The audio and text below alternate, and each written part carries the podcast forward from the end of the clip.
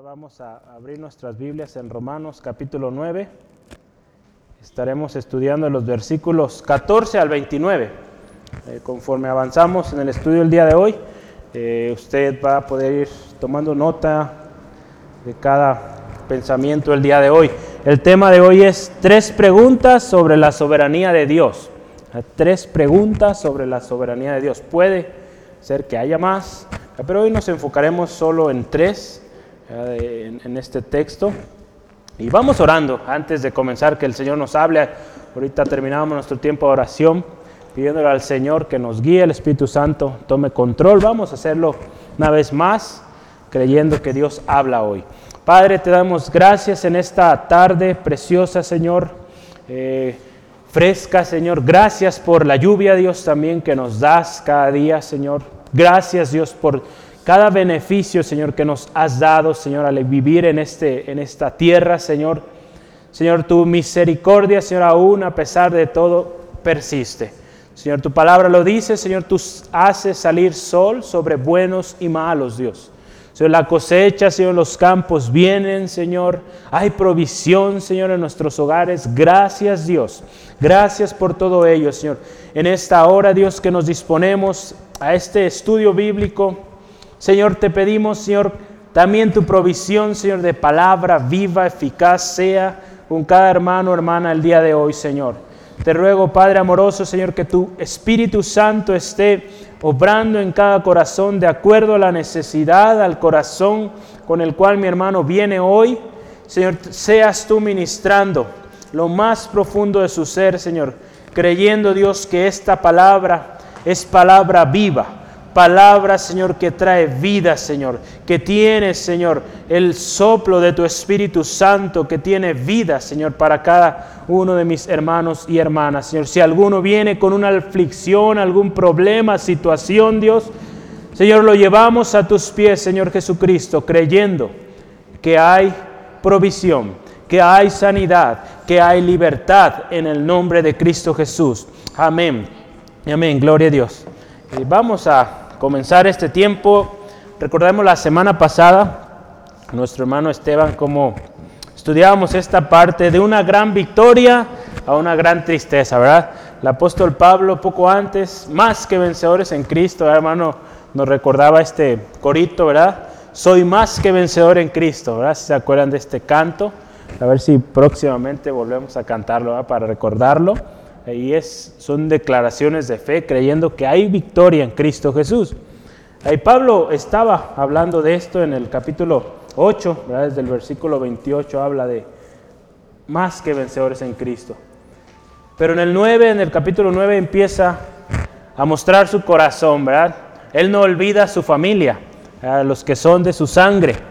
Muestra su gran tristeza por sus hermanos en la sangre, o sea, los israelitas. A pesar de, del gran privilegio, como veíamos la semana pasada, que tuvieron los israelitas al haber tenido al Señor Jesús, al Mesías prometido, haber nacido entre ellos, no lo aceptaron.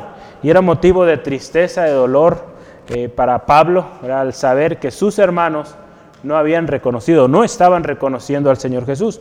Entonces, eh, aún siendo los elegidos, llegaron a rechazar al, Mesías. Veíamos que como judíos ellos tenían muchos privilegios, muchas ventajas, podríamos decirlo ventajas sobre nosotros, los gentiles. Ellos eran los del pacto, los hijos del pacto, ellos tuvieron los patriarcas, fueron adoptados por Dios como hijos, recibieron la ley de parte de Dios, algo especial. Vieron la gloria de Dios ¿verdad? en el monte, vieron los milagros que Dios hizo. Abrí el mar rojo, ¿verdad? las plagas en Egipto, tantas cosas que el pueblo de Israel le tocó ver y tantas promesas también, ¿verdad? conforme la historia del pueblo de Israel iba avanzando, hombres, mujeres que hablaban de la promesa del Mesías. Fue triste, ¿verdad? Que cuando llegó no lo aceptaron. Pero gracias a Dios, Dios siempre guarda un remanente, ¿verdad? Dios siempre guarda un remanente y este remanente es el que continúa adelante. Un pueblo escogido que es librado y preservado hasta el fin. El pueblo de Israel, si vemos a lo largo de la historia desde su formación, muchos reinos, muchos hombres han querido erradicarlo, pero Dios ha guardado siempre un remanente. Eh, a lo largo de los años siempre Dios ha guardado eh, a unos pocos para que continúe este pueblo de la promesa, el pueblo del pacto. Vimos también la simiente de Abraham, ¿verdad? la simiente de Abraham, la natural, que es pues según la carne, ¿verdad? según la carne, y la verdadera, o sea, la que es según la promesa.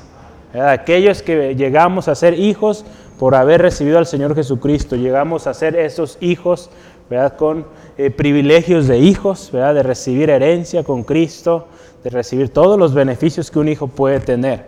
Todo y todo esto, hermano, hermana, la palabra de Dios nos dice fue designio de Dios. Fue por gracia, Dios decidió, ahí está.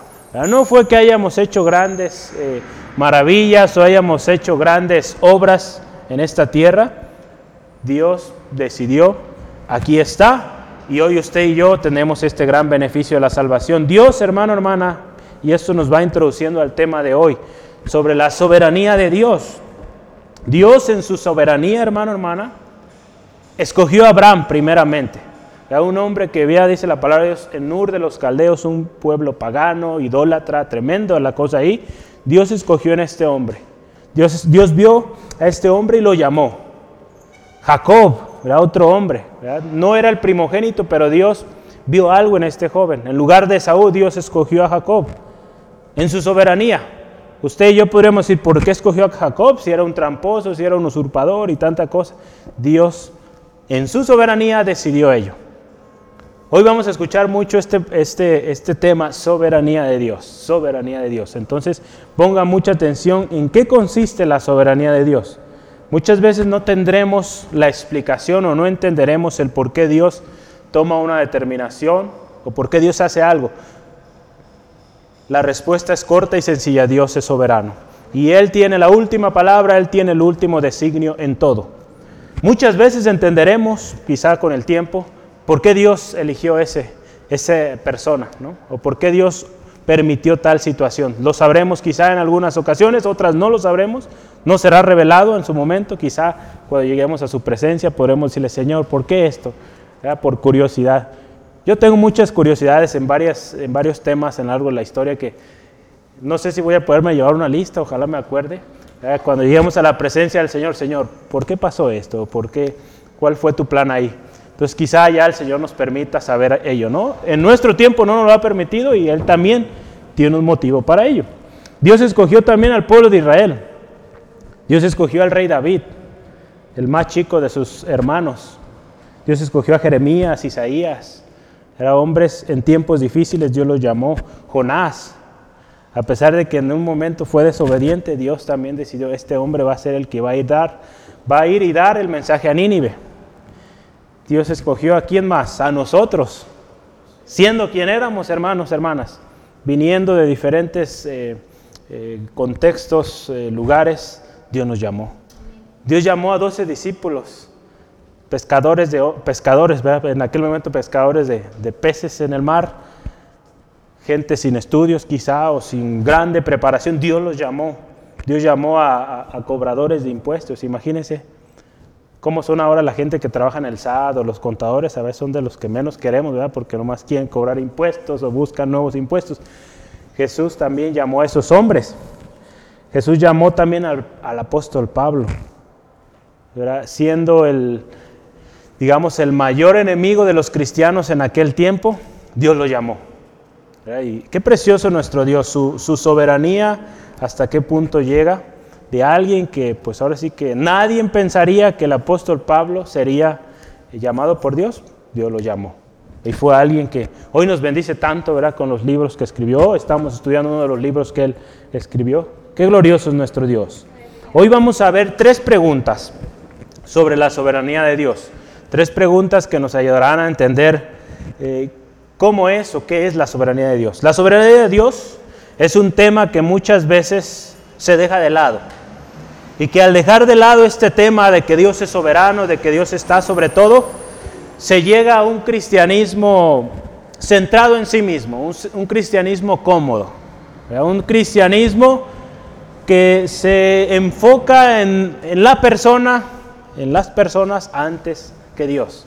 El día de ayer yo, yo veía por ahí un, video eh, eh, se anunciaba pues o se invitaba a una iglesia. Me, llamó mucho la atención cómo iniciaba este video.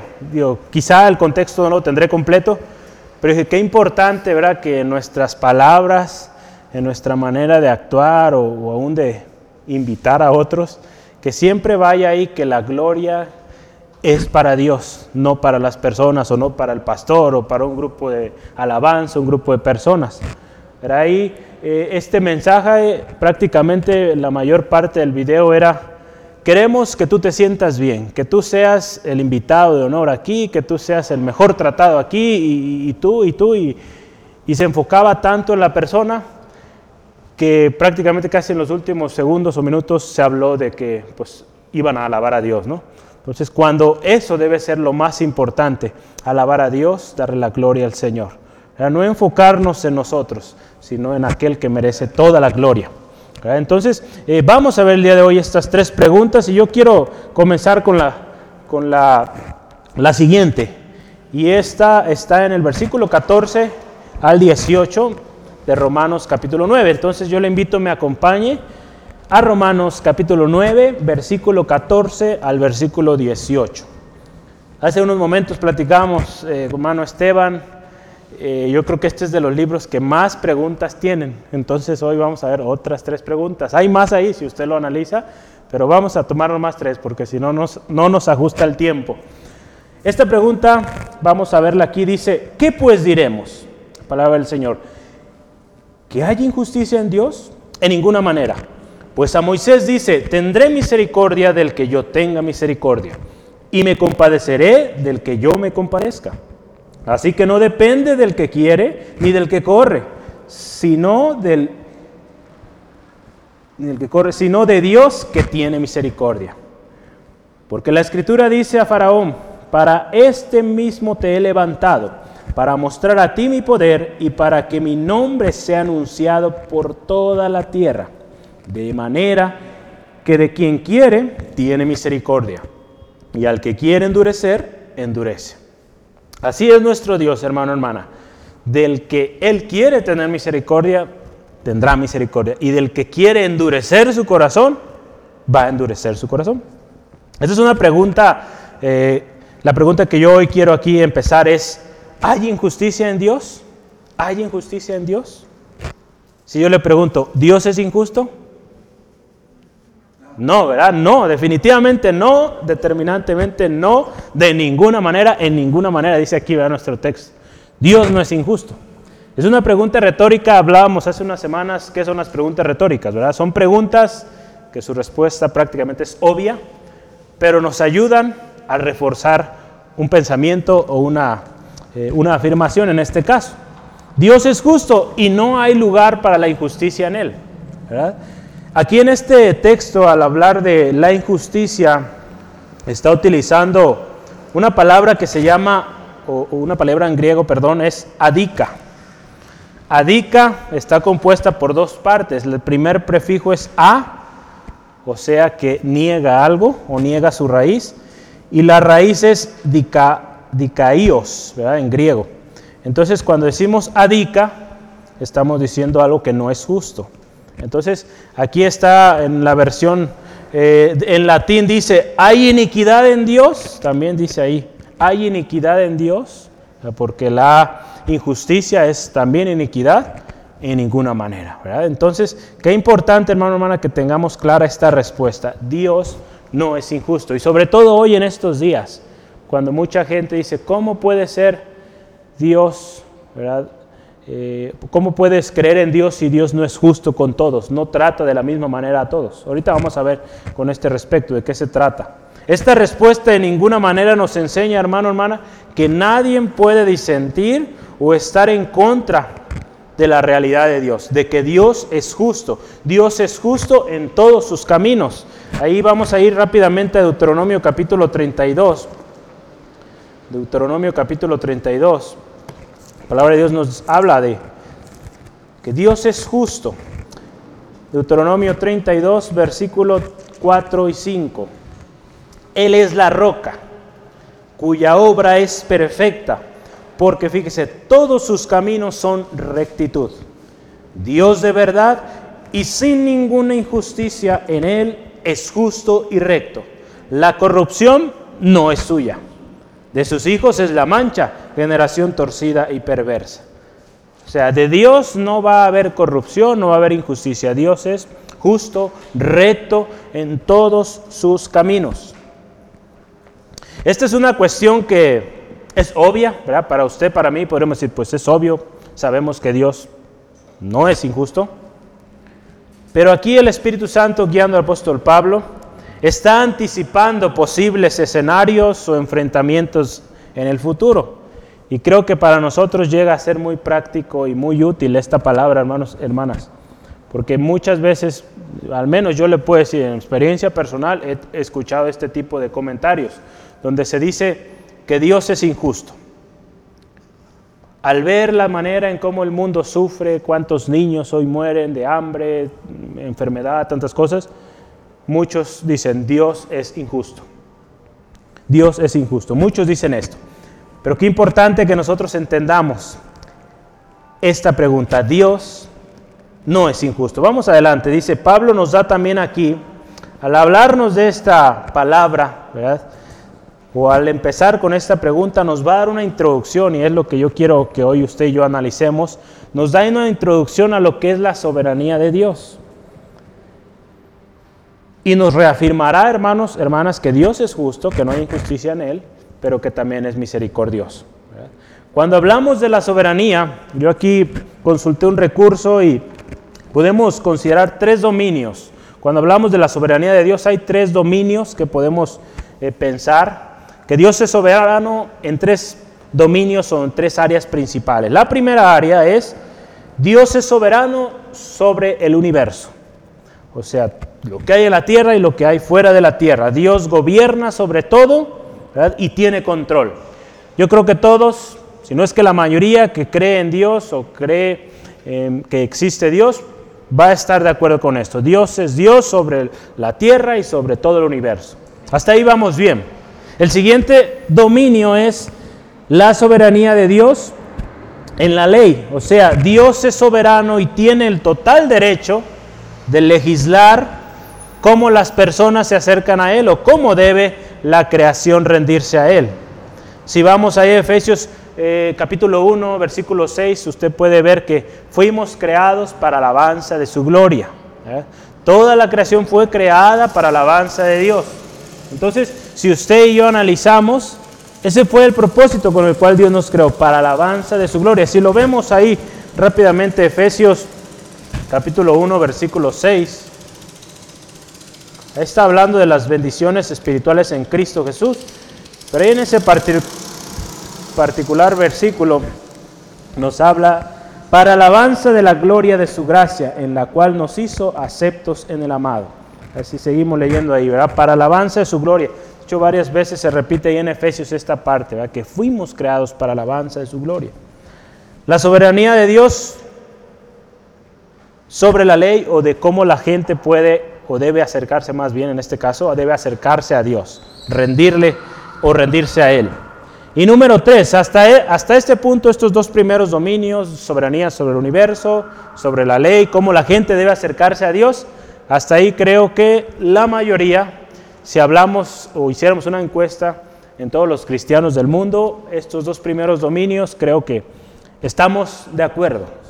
Este último que viene es en el cual en los últimos años, y bueno, siempre ha habido esto, pero en los últimos años se ha visto más, quizá por las redes sociales o por los medios de comunicación ya más accesibles el día de hoy, gente que está diciendo que Dios no es justo por esto.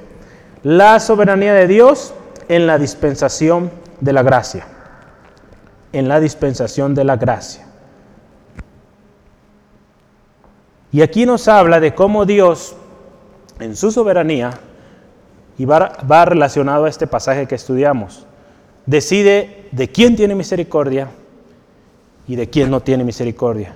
De quién, dice aquí la palabra de Dios también, a quién endurece su corazón y a quién no endurece su corazón. Entonces muchos ahí es donde dicen, ¿cómo? Si Dios es misericordioso, ¿por qué no trata a todos igual? ¿Por qué su misericordia no se ve en todos los áreas o lugares del mundo?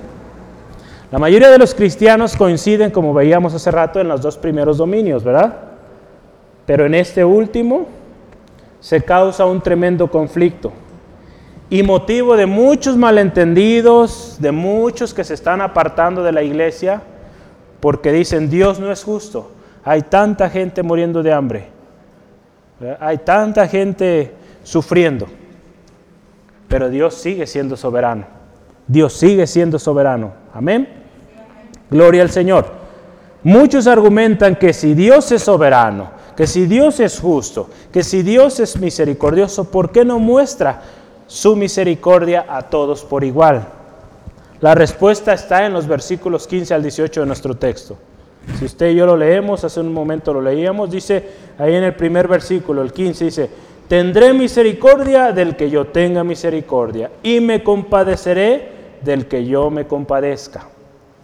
No es que Dios sea injusto, simplemente Dios en su soberanía, si lo vemos En, en el ámbito profesional o empresarial, Dios tiene la foto completa, nosotros solo vemos una partecita. Entonces Dios sabe por qué hace misericordia de unos y de otros no. Y nosotros no estamos para cuestionar a Dios, de hecho en unos momentos vamos a verlo. ¿Quién puede contener o eh, altercar con Dios? Dios es soberano, hermano, hermana. Y Él tiene el último o la última palabra. Y si Dios nos ha proporcionado o hemos sido merecedores de la misericordia de Dios, pues con mucho amor y temblor habremos de cuidar esto, para no descuidar esa gracia que nos fue dada por el Señor. Dios tendrá misericordia del que Él quiere. Dios tiene sus razones y tiene el total derecho de hacerlo. Dios también dice la palabra de Dios, cuando habla de Faraón, Dios endurece al que Él quiere endurecer también. En Mateo 20, del 1 al 16, yo creo que usted recordará, si no ha visto esta historia, le animo, léala en casita. Mateo 20, versículo 1 al 16, nos habla la historia de un hombre que tiene una viña, un dueño de una viña. Y dice que este hombre sale a buscar obreros para que vengan a trabajar a su viña muy temprano en la mañana encuentra algunos, se los lleva a trabajar. Más tarde vuelve y encuentra otros ahí sentados en la plaza, los invita a trabajar y así sucesivamente. El, el asunto es que llega casi al final del día, vuelve a salir, encuentra más gente ahí en la plaza, los invita a trabajar y también van a trabajar estas personas. Fueron los últimos. A la hora o al final, cuando es la hora del pago, lo emocionante yo creo para todos, yo, yo me emocioné hoy porque hoy me pagaron, pero hoy fue la quincena. Entonces es el día más emocionante, yo creo, del mes. Entonces, al llegar la hora del pago, el dueño de la viña decide pagar por igual a todos. Algunos empezaron a cuestionar por qué si nosotros llegamos más temprano y, y ellos más tarde, demasiado tarde y les das lo mismo. Pues el dueño de la viña tiene el derecho y Él tiene la total libertad de decidir qué hace con su dinero, ¿no? Así nuestro Dios, Dios es soberano y Él decide a quién da más, a quién da menos o, si da igual. Entonces, en este texto, de hecho, usted podrá ver ahí en Mateo, en esta historia que el Señor Jesús habla, nos enseña que la determinación final es de Dios. Pero ahí es donde vemos este texto de que los últimos serán los primeros. Lo que vemos ahí en este, en este pasaje. Entonces Dios tiene la última determinación y nosotros no habremos de cuestionar. Si el Señor nos ha llamado, recibamos mucho o poco, vamos a trabajar y vamos a servir a Dios de la misma manera. Y si hay uno que llega al final y quizás nos adelanta o logra algo más que nosotros, gloria a Dios. Vamos a seguir alabando a Dios, vamos a seguir sirviéndole. Amén. ¿Sí? Amén, amén, gloria a Dios. En un momento los discípulos, había hombres que vieron por ahí a, unas personas que estaban sanando eh, a enfermos en el nombre de Jesús. ¿verdad? ¿Y qué, le dicen los discípulos a Jesús? Señor Jesús, ¿quieres que los callemos y digamos que lo dejen de hacer? Señor Jesús le dijo, no lo hagan, ¿verdad? El que no está contra mí, pues está conmigo y adelante. Entre más seamos, pues mejor. Qué glorioso es nuestro Dios que no importando el origen de donde vengamos, que hayamos sido, si Él ha tenido misericordia de nosotros, pues qué glorioso nuestro Dios y, adelante, ¿verdad? Eh, aquí también eh, puede surgir un tema y hace algunas semanas hermano Esteban nos platicaba un poco del tema de la predestinación, ¿verdad? Porque muchos dicen, o existe el conflicto entre los elegidos y los reprobados. ¿verdad? Aquí podemos ver, pues si Dios va a elegir a estos y a aquellos no, entonces pues ya no vale la pena esforzarse porque pues, pues de todos modos Dios dice al final, ¿quién? ¿No? Dios es soberano, Dios sigue siendo soberano. El apóstol Pablo, fíjese, vamos a ver aquí, y yo quiero continuar aquí porque traigo mucho hoy, espero terminemos, dice el apóstol Pablo puso un ejemplo aquí en nuestro texto sobre el pueblo de Israel y el pueblo y, Faraón. O sea, o la palabra que Dios dio a Moisés y a Faraón. Si le pregunta a usted, ¿dónde está ahí la palabra donde Dios da una palabra a Moisés? ¿Qué versículo es? Para que me ayude usted. Versículo 15, ¿verdad? ¿Qué dice ahí? Dice la palabra de Dios en versículo 15, Romanos 9, 15. Dice, pues a Moisés dice, tendré misericordia del que yo tenga misericordia y me compadeceré del que yo me compadezca. ¿Verdad? Aquí nos habla de, esta primera parte, palabra que Dios dio a Moisés. La palabra que Dios también habla acerca de Faraón, ¿dónde está? El 17, ¿verdad? 17, que dice, dice, porque la escritura dice a Faraón, para esto mismo te he levantado, Faraón, para mostrar a ti mi poder y para que mi nombre sea anunciado por toda la tierra. Aquí tenemos dos, dos ejemplos. El primero el pueblo de Israel, la palabra que Dios dio a Moisés, hablando del pueblo de Israel, eh, que Dios tendría misericordia del que Él tendría misericordia y se compadecería del cual Él quisiera compadecerse. ¿no? Si usted quiere acompañarme, le invito a que vayamos ahí a Éxodo 33, 19, para que vea dónde o de dónde viene esta, esta palabra. Éxodo 33, 19.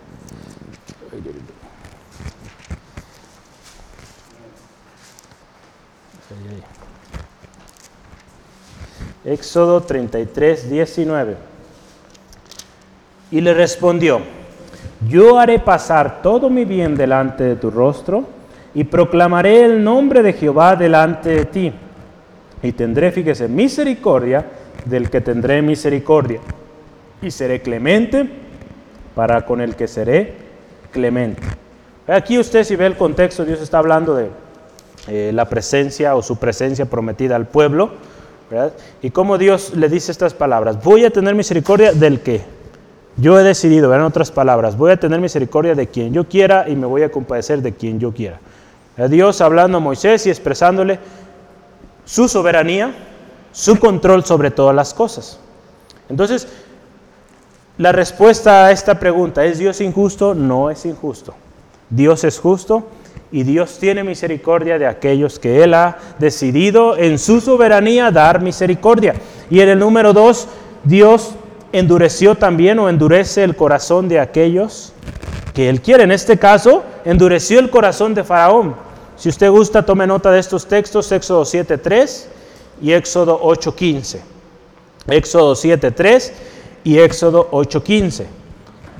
Que nos habla que Dios endureció el corazón de Faraón el faraón ya era un hombre eh, idólatra, un hombre pecador, un hombre pues que no, no adoraba a Dios, adoraba a los dioses egipcios y tanta cosa ahí. Un hombre que no temía a Dios. Ya de por sí tenía un corazón duro. Y dice la palabra de Dios, fue endurecido aún más su corazón. ¿Y para qué dice aquí? Para mostrar en ti mi poder, en él. Eh, Dios iba a mostrar el poder en este hombre y las maravillas, las grandezas de Dios se anunciarían en toda la tierra. A veces podremos preguntarnos, ¿por qué esta persona está llegando o está subiendo tan pronto, está llegando a tal puesto? Por ejemplo, en este caso nos habla que Dios permitió, dice, yo mismo te he levantado. Ahí en la palabra de Dios, el versículo 17 dice, para esto mismo te he levantado.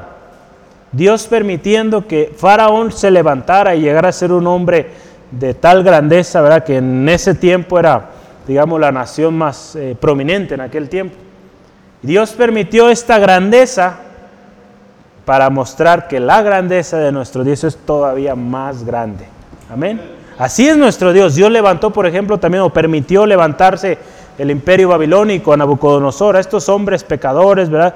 Eh, tremendos, ¿verdad? Cosas que hicieron. Pero ¿para qué lo hizo Dios? Para mostrar que su poder era aún mayor que ellos que su soberanía era aún mayor que cualquier autoridad, autoridad humana que pudiera haber en ese tiempo. Muchas veces tendremos o entenderemos la razón por la cual Dios hace una u otra cosa. En este caso Dios explica por qué y dice, para mostrar mi poder, para que su nombre sea anunciado por toda la tierra. Esa fue la razón por la que Dios permitió que Faraón endureciera su corazón. Muchas veces también Dios permitió el elevamiento, el crecimiento de una civilización como Babilonia para tratar con su pueblo para tratar con ese pueblo que está obstinado en volver al pecado, voltear hacia Egipto, Dios usó también una nación pecaminosa, una nación pues que no conocía a Dios para tratar con su mismo pueblo. También Dios usó esto para mostrar una vez más su poder y ver que a pesar de que una nación tan grande había dominado todo el mundo antiguo en ese momento, para mostrar que aún a pesar de toda esa grandeza, Dios iba a guardar a un remanente, a un remanente y ese remanente pues siguió adelante, siguió y, esa palabra, ¿verdad? Que ese remanente llevó, pues hoy también nos está llegando a nosotros. Hay muchas razones y habrá muchas más razones, muy probable es, pero tenemos que, tener muy claro, hermano, hermana, que Dios es soberano y Él tiene la determinación final. Amén. Y este punto yo lo quiero terminar con lo siguiente. Tenemos que valorar el gran regalo que hemos recibido a través de Cristo. Dios en su soberanía, en su gran misericordia, nos otorgó una salvación tan grande. De tal manera nos amó, en Juan 3:16, que nos dio este regalo. Habremos de cuidarlo. Porque dice la palabra de Dios, no depende, dice aquí, del que corre, ¿verdad? Ahí en el versículo 16. No depende del que quiere ni del que corre, sino del que Dios tiene misericordia. Eso es en Romanos 9:16, estamos en nuestro texto. Entonces no depende de nosotros. En Efesios 2, 8 al 9, nos dice que no depende de nosotros, no depende de nuestras obras, para que nadie se gloríe, porque es don de Dios. Es don de Dios. Por gracia somos salvos. Esto no de vosotros, ¿verdad? dice ahí en Efesios. 2, 8 al 9, no, no lo olvide.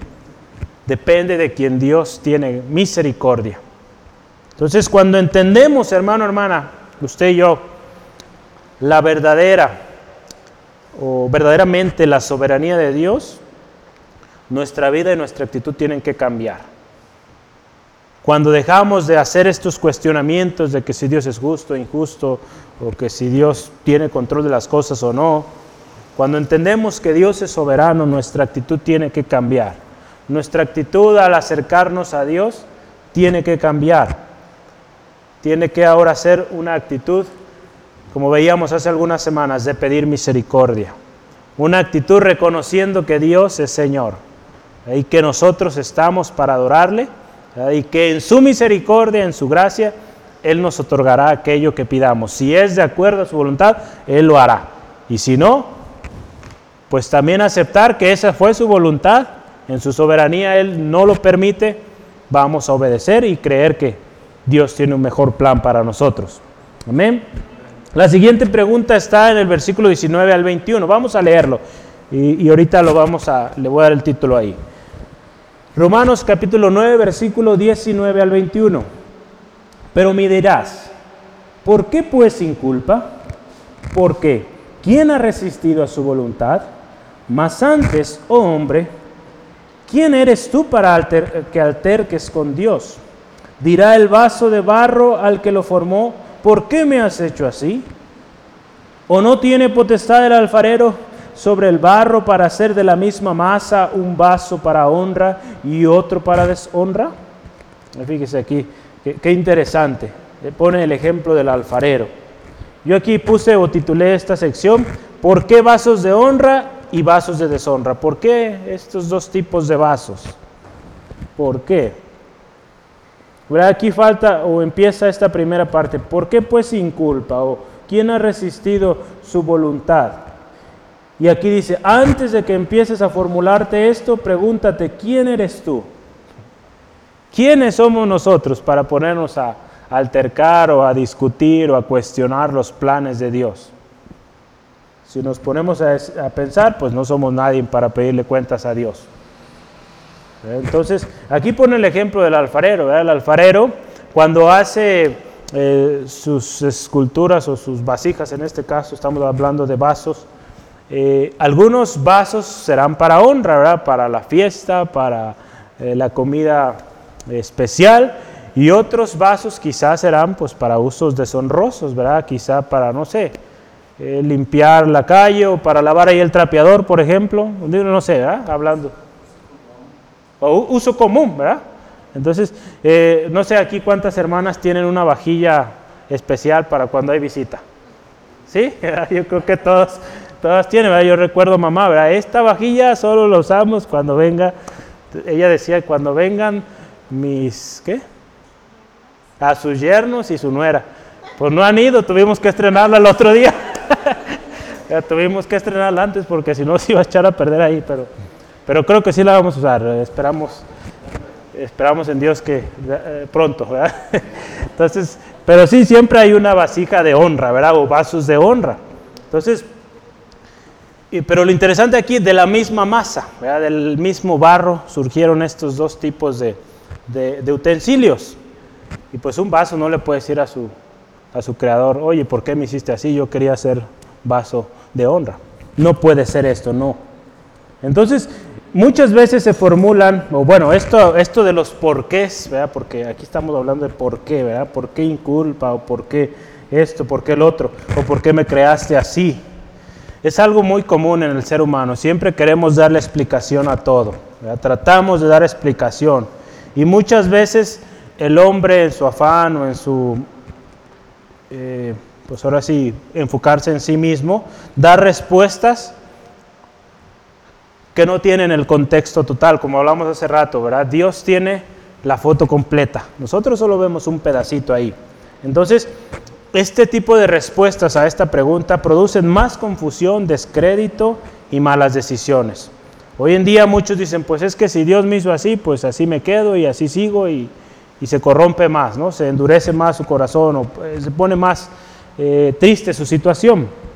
Aquí pone una pregunta muy interesante que me llamó la atención. Dice, Nadie puede altercar con Dios. dónde, está eso? A ver.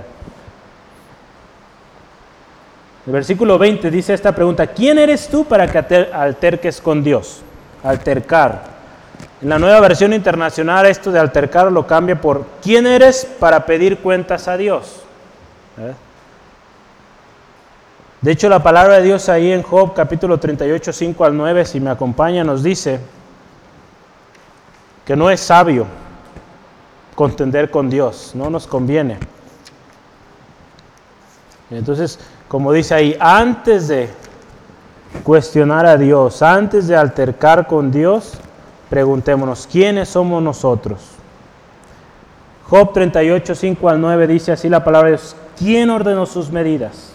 Si lo sabes. ¿O quién encendió sobre ellos cordel? ¿Sobre qué están fundadas sus bases? ¿O quién puso su piedra angular cuando alababan todas las estrellas del alba y se regocijaban, se regocijaban todos los hijos de Dios? ¿Quién encerró con puertas el mar? ¿Quién se derramaba saliéndose su seno cuando, puso yo, cuando puse yo nubes por vestidura suya y por su faja oscuridad? Y establecí sobre él mi decreto, le puse puertas y cerrojo. Aquí nos habla de todo esto, ¿verdad? Eh, del mar, quién creó el mar, las estrellas, quién puso orden a las cosas. ¿Quién? Aquí está hablando Dios a, Job, ¿verdad? Y le muestra, si usted se fija ahí el título de Job 38, Jehová convence a Job de su ignorancia. Definitivamente Job no tenía ni siquiera un pedacito de la eh, pintura o la foto completa que Dios tenía. Ahí también la palabra de Dios en el 40, versículo 2, Job 42 nos dice lo siguiente. ¿Es sabiduría contener al omnipotente? El que disputa con Dios, responda esto. Esta pregunta también es una pregunta retórica. ¿Es sabio contener con Dios? ¿Usted qué opina, hermano, hermana? ¿Es sabio? Definitivamente no, porque Dios va a seguir siendo soberano, cuestionemos o no cuestionemos. Entonces mejor nos conviene someternos a su voluntad porque su voluntad es perfecta. Amén. La respuesta a todo argumento humano tiene que ser clara. Dios es omnisciente y todopoderoso. Dios es omnisciente y todopoderoso. Y nuestro limitado entendimiento no puede comprender la inmensidad de Dios. Por eso muchas veces eh, no entenderemos o no se, nos será revelado una situación o, o el porqué de algo que Dios ha hecho, porque nuestro limitado entendimiento no nos va a dar para comprender lo que Dios quiere hacer. Entonces, quizá, como le decía, cuando estemos en la gloria con Él, ¿verdad? no haya corrupción en nuestras vidas, quizá nos revele aquello. Pero ahora, pues nuestra mente tiene un límite. Por eso hablamos de esto, omnisciente, todo lo sabe, todopoderoso. Él tiene control de todas las cosas. Ahí en Eclesiastés 3.11 nos habla de esto, de la grandeza de Dios, su plan perfecto, la inmensidad de sus planes. Eclesiastés capítulo 3, versículo 11.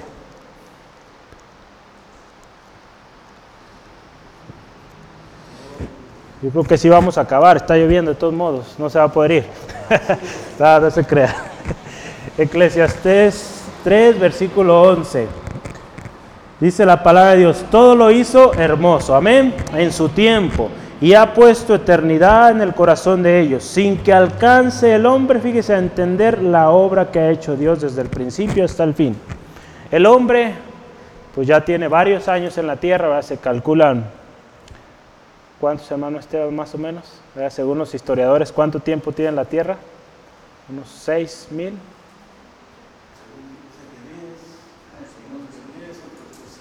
Hay muchas teorías y estudios que se han hecho. Hasta los, yo a lo que he estudiado un poco es entre 5 o 6 mil años, pero probablemente más, probablemente menos. Pero imagínense, pongámosle 5 mil años, así de simple.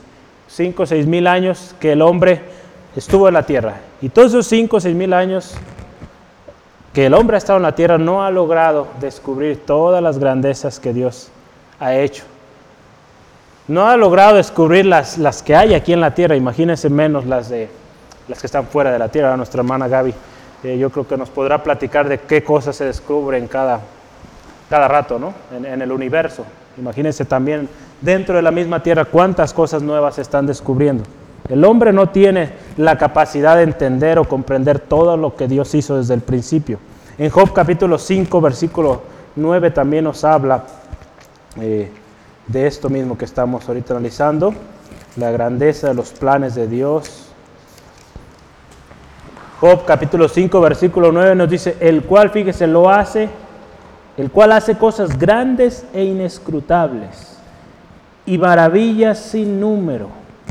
Y ahí seguimos hablando, que da la lluvia sobre la faz de la tierra, envía agua sobre los campos, que pone los humildes en altura y, así. Ustedes pueden leerla y está muy bonito este pasaje. Y los planes de Dios inescrutables, no se pueden cuestionar porque son perfectos. Hermano, hermana, Dios es nuestro hacedor. Recuerda, estamos hablando vasos de honra, vasos de deshonra. Dios es nuestro hacedor, Él es el alfarero que nos creó. Él tomó la decisión. No podemos cambiar nosotros la familia donde nacimos, aunque muchos dicen, ah, me voy de la casa, pero no puede dejar el hecho de que nació de un hombre, una mujer, un papá, una mamá. Quizá ya no estén, pero no puede cambiar ese hecho. No puede cambiar el lugar donde nació. Nació en Guadalajara, si nació en Guadalajara y ahí nació y no puedo decir que ahora nací en Autlán porque, o nací en Estados Unidos porque no es así. Dios le puso ahí, nos puso ahí con un propósito. Así como tampoco podemos cambiar nuestro género. Hoy último día existe todo un debate al respecto. No podemos cambiar tampoco a nuestros padres. Podremos decir que ahora otra persona nuestros padres, pero hay alguien que Dios dijo, este va a ser su padre, su madre. Entonces Dios nuestro Hacedor nos puso en un lugar. Entonces antes de cuestionar la voluntad de Dios, tenemos que entender que Dios nos creó y que Él decidió quiénes seríamos. De esta manera, una vez más, cuando nos acerquemos a Dios, ya no nos deberemos acercar cuestionando, sino pidiendo misericordia y aceptando que sea su voluntad hecha y no la nuestra. Vasos de honra y de deshonra. El alfarero decide el destino de la masa o del barro. Y él decide si del mismo masa hace una cosa para uso honroso, decoroso o para algo vil. Dios tiene también de unos misericordia y de otros no. A unos endurece y a otros no, y a unos aún los endurece más para mostrar su gloria, su poder aún mayor. Dios el alfarero, hermano, hermana, que nos formó, tiene el poder para destruirnos también y volvernos a forjar según sea su voluntad. También tiene poder y el total derecho para desechar aquello que es vil también. En Él no hay injusticia, Dios es soberano.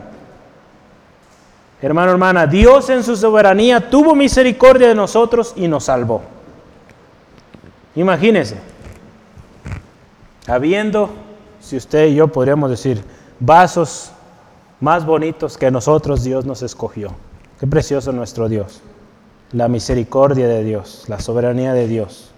En los primeros años de la iglesia primitiva o de la iglesia de Cristo, había hombres muy famosos, hombres muy doctos, hombres de autoridad que habían logrado muchos avances en el imperio romano, viéndolo por ejemplo Herodes o Pilato, que habían logrado muchas cosas.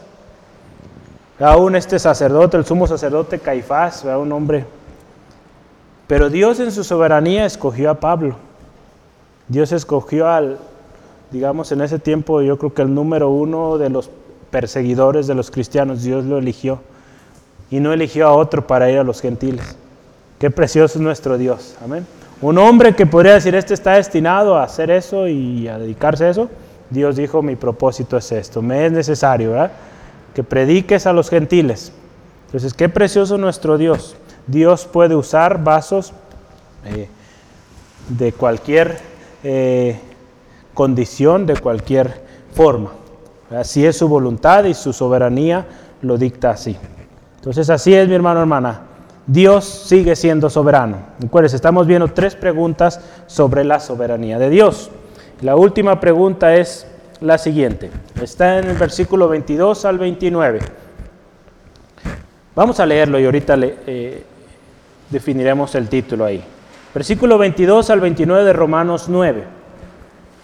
Y que si Dios queriendo mostrar su ira y hacer notorio su poder, soportó, fíjese, con mucha paciencia los vasos de ira preparados para la destrucción. Y para hacer notorias las riquezas de su gloria, las mostró para con los vasos de misericordia, que él preparó de antemano para gloria, a los cuales también ha llamado, esto es, a nosotros, no solo los judíos, sino también de los gentiles como también en Oseas dice, llamaré mi pueblo mío al que no era mi pueblo y al la no amada amada. Y en el lugar donde se les dijo, vosotros no sois pueblo mío, allí serán llamados hijos del Dios viviente.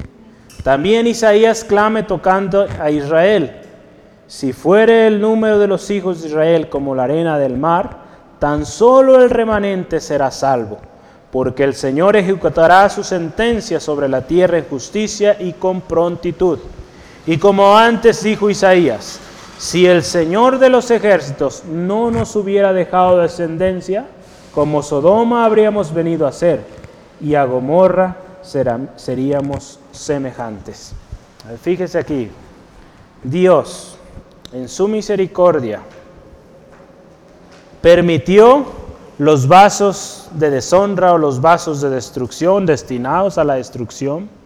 Permitió que crecieran, ¿verdad? Como faraón, que prevalecieran, para hacer notoria su grandeza, para mostrar su grandeza a aquellos vasos de misericordia, aquellos de los cuales tendría misericordia, aquellos que eran para el mundo insignificantes, ¿verdad? En el tiempo del Señor Jesús. Aquellos, ¿verdad? Que nadie quería, los leprosos, las mujeres eh, eh, prostitutas, los cobradores de impuestos, los sin estudio, los niños. Para aquellos vasos, digamos, frágiles o que no eran de gran valor, Dios mostró su gloria en ellos, vasos de misericordia. Entonces, yo aquí este título le pongo, le, quiero eh, acompañar que pongamos así. ¿Por qué Dios soporta con paciencia la maldad. ¿Por qué Dios soporta con paciencia la maldad? Y ahí pues entre comillas con paciencia, porque sí, eh, para que no se nos pase, porque sí, el título puede quedar algo largo, pero qué importante aquí esta pregunta. Ahí nos dice, ¿verdad? Y si Dios, queriendo mostrar su ira y hacer notoria su poder, soportó con mucha paciencia los vasos de ira. Soportó con mucha paciencia. Podríamos preguntarnos hoy, ¿por qué Dios soporta tanta maldad? ¿Por qué Dios permite tanta destrucción, tanto sufrimiento? Puede haber muchas o pocas, Dios sabe, razones.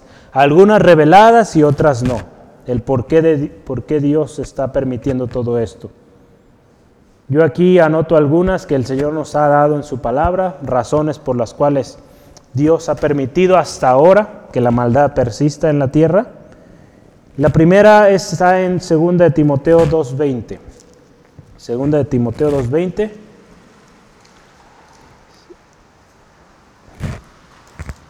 Vamos a ver. Estas cosas pasan porque es necesario. Fíjese, la palabra de Dios dice, pero en una casa grande no solamente hay utensilios de oro y de plata, sino también de madera y de barro. Y unos son para usos honrosos y otros para usos viles. Es necesario que existan estas dos cosas, ¿verdad? Así como en el trigo la cizaña van a crecer juntas, pero Dios sabe cuáles son los suyos. Alguna vez hablábamos eh, o he platicado con un hermano con respecto a este pasaje de los utensilios de honra o de oro, de plata y los de madera o de, barro. Va a haber gente o va a haber utensilios, si lo vemos así, que van a ser para usos honrosos o para cosas honrosas. Si lo vemos, por ejemplo, en la vida de, de David, David tenía hombres que se dedicaban al trabajo sucio. ¿no? ¿Alguien sabe quién era uno de ellos? Que le tocaba era hacer las matanzas tremendas. Joab, ¿verdad? Era uno de los que eh, le tocaba hacerlo, lo podríamos decir lo vil lo feo, ¿verdad? Que pues, otro no iba a hacer. Entonces siempre va a ser necesario tener estas dos partes. También Dios soporta, ¿verdad? Todo esto o permite estas, estas dos partes de tener vasos de ira o vasos deshonrosos y vasos honrosos o de misericordia, para que la gracia de Dios sobreabunde. Para que la gracia de Dios sobreabunde. En Romanos capítulo 5, versículo 20, nuestro texto lo veíamos hace algunas semanas, pero la ley se introdujo para que el pecado abundase. Mas cuando el pecado abundó, sobreabundó la gracia. Abundó el pecado, pero hubo mayor gracia de Dios. También en Romanos 9:23, otra más, para que la gloria de Dios se manifieste. Lo veíamos ahorita hace unos momentos. Para que la gloria de Dios se manifieste, Dios permite todo eso. Dios permitió que Faraón endureciera su corazón, que aparentemente hubiera, bueno, de hecho sí hubo más muertes, más destrucción, pero fue para que el poder de Dios fuera visto y que el pueblo de Israel, el pueblo de Egipto y todas las naciones de la tierra y haya quedado registro en la historia de las grandezas de Dios. Y que todos, verán, cuando el pueblo de Israel iba caminando en su, en su camino a la tierra prometida, todos los pueblos temían de ese pueblo porque sabían que el Dios de ese pueblo era un Dios poderoso, ¿ah? un Dios que, que no cualquiera ¿verdad? Se, se, se, atrevía a desafiarlo. Y los que se atrevieron, así les fue, ¿verdad? Entonces, ¿qué más? En Lucas 9:22 nos habla que también Dios permite esto Vamos a verlo en Lucas 9:22 rápidamente. Lucas 9, versículo 22.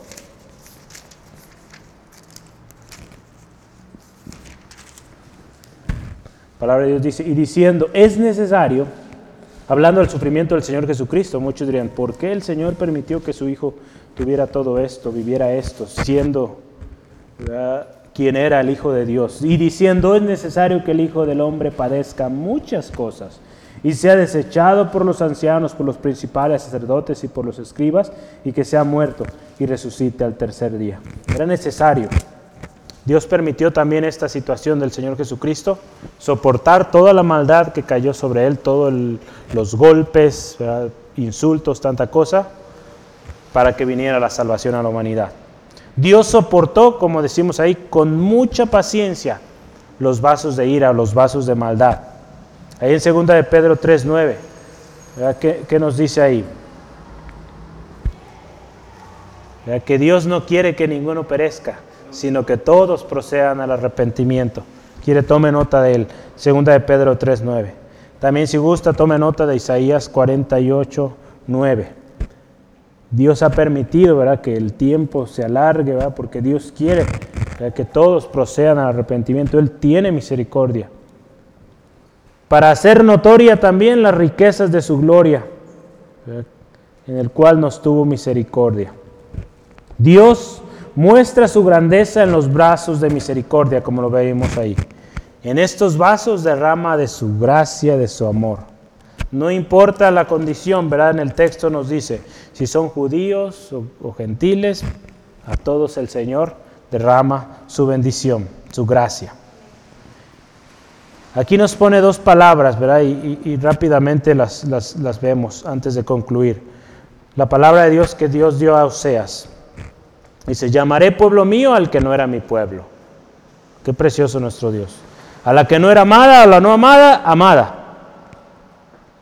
A los que decían, no serán mi pueblo, ahora serán llamados hijos de Dios, del Dios viviente. Aquí yo, yo, quería, o resalto aquí en, mi, en mis notas tengo ahí, al que no era pueblo. Al que no era pueblo, lo hizo pueblo. Imagínense, qué precioso nuestro Dios.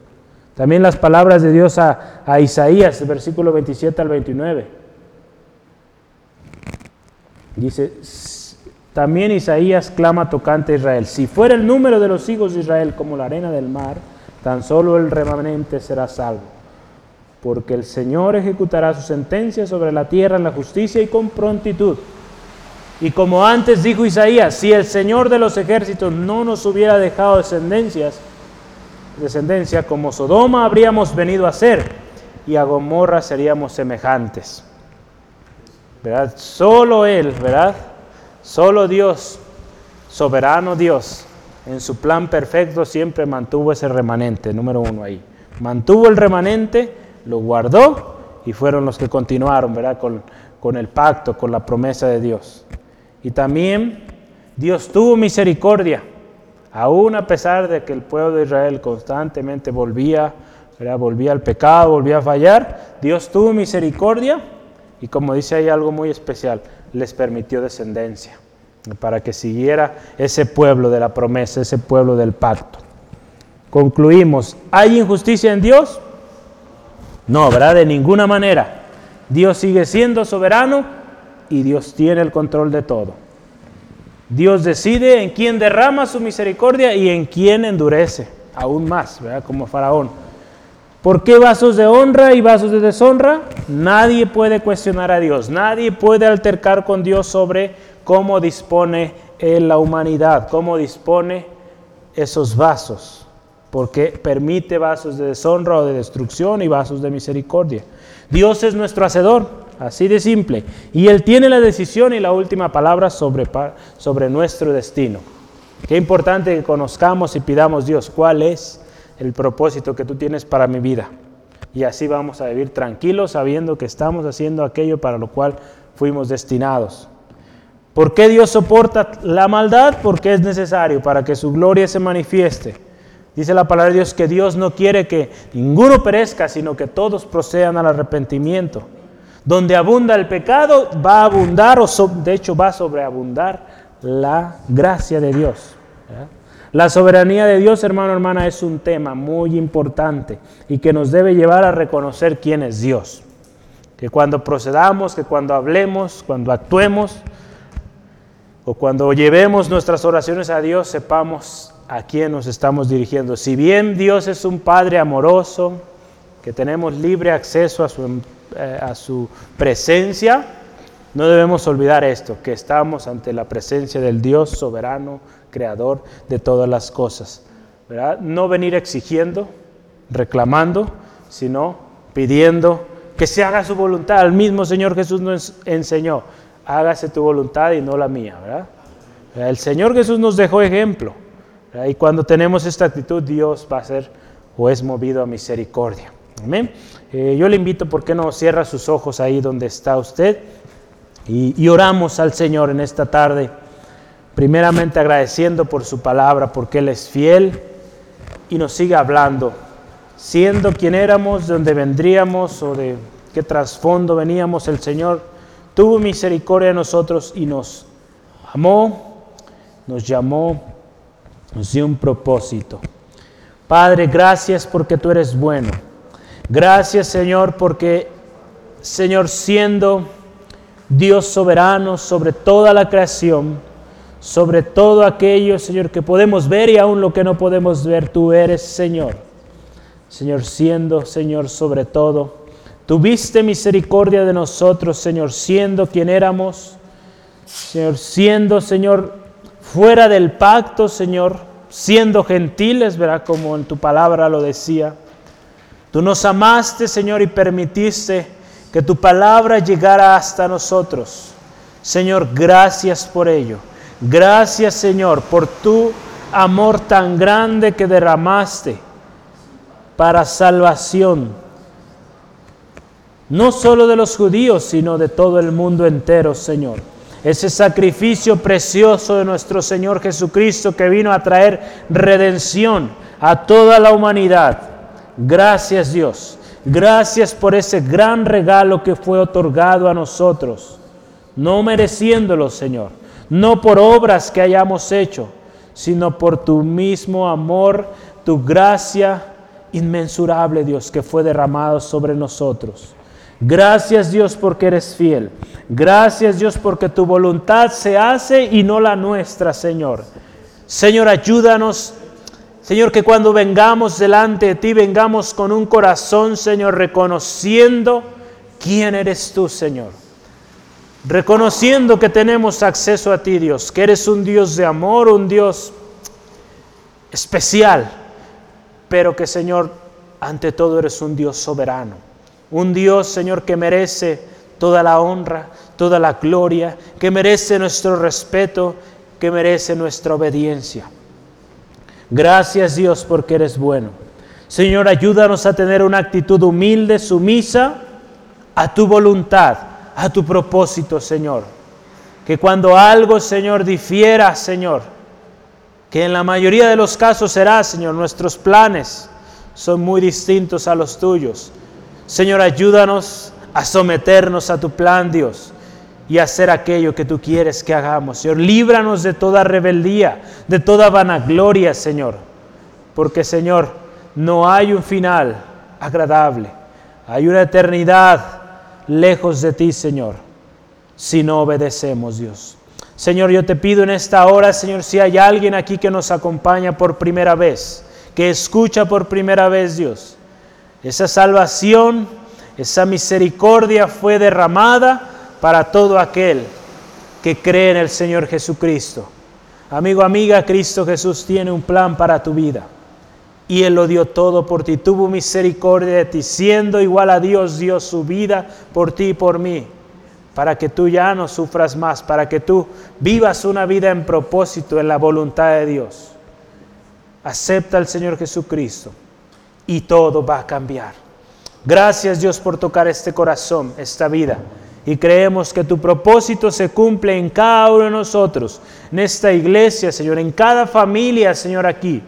Ayúdanos, Señor, a mantenernos firmes en esta convicción de que tú eres Dios, que tú eres digno de toda alabanza y de toda honra, Señor, y que tu voluntad se hará y no la de nosotros, Señor. Que tú serás el centro de todo, Dios. Tú recibirás la honra, la alabanza y la exaltación por siempre, Señor. No a nosotros, sino a tu nombre sea la gloria. Gracias, Dios, por tu soberanía, porque tú estás sobre todo. Y aun cuando se levante el hombre más prominente en esta tierra, Señor, tú eres aún y mucho más grande que cualquier eh, alcance que pueda tener el hombre, Señor. Gracias Dios por ello. Confiamos en ti, Dios Todopoderoso, en el nombre de Cristo Jesús. Amén, amén. Gracias Dios. Amén. Gloria a Dios. Pues Dios les bendiga, amados hermanos, hermanas. Eh, un gusto tener el día de hoy.